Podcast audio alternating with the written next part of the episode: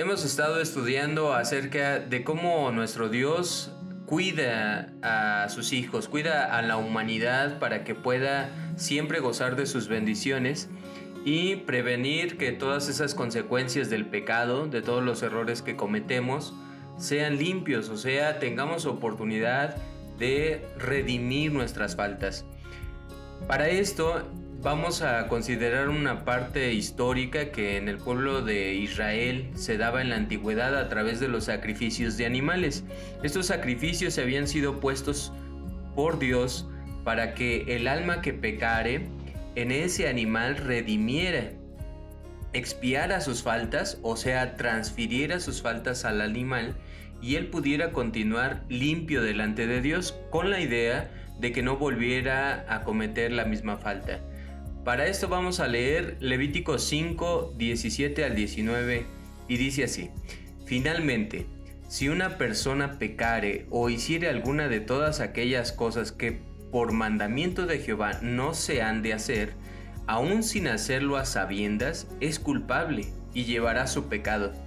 Traerá pues al sacerdote por expiación, según tú lo estimes, un carnero sin defecto de los rebaños, y el sacerdote le hará expiación por el hierro que cometió por ignorancia y será perdonado. Es infracción y ciertamente delinquió contra Jehová. En aquel entonces, el Todopoderoso estableció la forma de expiar las culpas, las faltas. Era por medio de la sangre de animales. Pero los sacrificios dejaron de cumplir este objetivo porque se ofrecía el sacrificio pero la persona continuaba de la misma forma. En consecuencia, la santidad que debíamos de tener en ese tiempo no podía ser restaurada e incluso se empezó a enfriar el ser humano o los hijos de Dios con esa relación y ya no encontraban en esos sacrificios la forma de, de justificarse. Dios dejó de agradarse de ese tipo de sacrificios no los que Él estableció, porque la forma en cómo Él los establece es perfecta, si el ser humano lo hace conforme a esa regla. Pero si nosotros comenzamos a hacerlo a nuestra manera, pues todo tiene consecuencias. Ahí es donde aparece Jesucristo. En la carta a los Hebreos capítulo número 10 del verso 5 al 7 dice, por lo cual, entrando en el mundo dice, Sacrificio y ofrenda no quisiste, mas me preparaste cuerpo. Holocaustos y expiaciones por el pecado no te agradaron. Entonces dije, He aquí que vengo, oh Dios, para hacer tu voluntad, como en el rollo del libro está escrito de mí. Y así Jesús es aquel que levanta la mano por todos nosotros para ofrecer su vida en expiación de los pecados que todos cometemos. Alrededor del mundo la consecuencia de alejarse de Dios sigue siendo vigente, es palpable, nosotros podemos ver la consecuencia. La expiación de los pecados tenía que ser por medio de Jesucristo, un sacrificio perfecto, no hecho de animales, no hecho por un sacerdote que posiblemente podía también tener fallas. Este, tanto el sacerdocio como el cordero que se ofreció, fue perfecto y ya no había necesidad después de ese sacrificio de seguir ofreciendo animales, porque ese sacrificio pagó por todos los pecados que se cometieron en ese tiempo y que hasta nuestros días se siguen cometiendo. Pero para eso, como lo hemos leído, nosotros debemos de ocupar su sacrificio y tomar su sangre.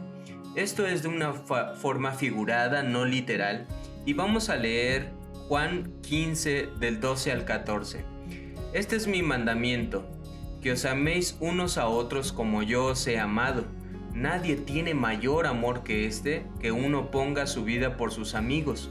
Vosotros sois mis amigos si hacéis lo que yo os mando. Él se ofrece y por amor ofrece su vida y nos considera de esta forma, para que Él no haya muerto en balde por nosotros, entonces hay que aprovechar y tomar su sangre y seguir su ejemplo, como dice, si hacéis lo que yo os mando. Por tanto, era necesario que este tipo de sacrificio que fuera algo que verdaderamente purificara al hombre de sus faltas. Solo la sangre de ese cordero perfecto podía purificarnos de todas nuestras faltas y podernos enseñar la forma de regresar nuevamente al Padre.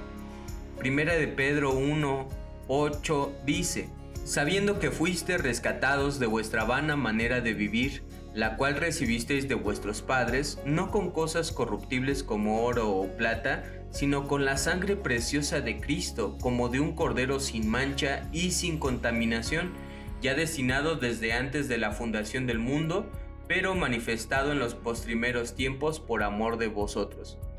Cristo vino a este mundo hecho semejante a los hombres y se ofreció a sí mismo, cumpliendo la voluntad de su Padre, para redimir los pecados de los hombres, con la característica especial de no haber cometido ningún pecado en su vida humana él era nuestro sacrificio perfecto. Hebreos 9:28 dice, Así también Cristo fue ofrecido una sola vez para llevar los pecados de muchos y aparecerá por segunda vez sin relación con el pecado para salvar a los que esperan. Estos dos tiempos, el primero ya se cumplió cuando vino con este propósito de poder redimir a su pueblo y a la humanidad por medio de su vida y derramando esta sangre. Dios permitió que fuera derramada la sangre de su Hijo amado para realizar el perdón de los pecados que alejan a los hombres de su Creador.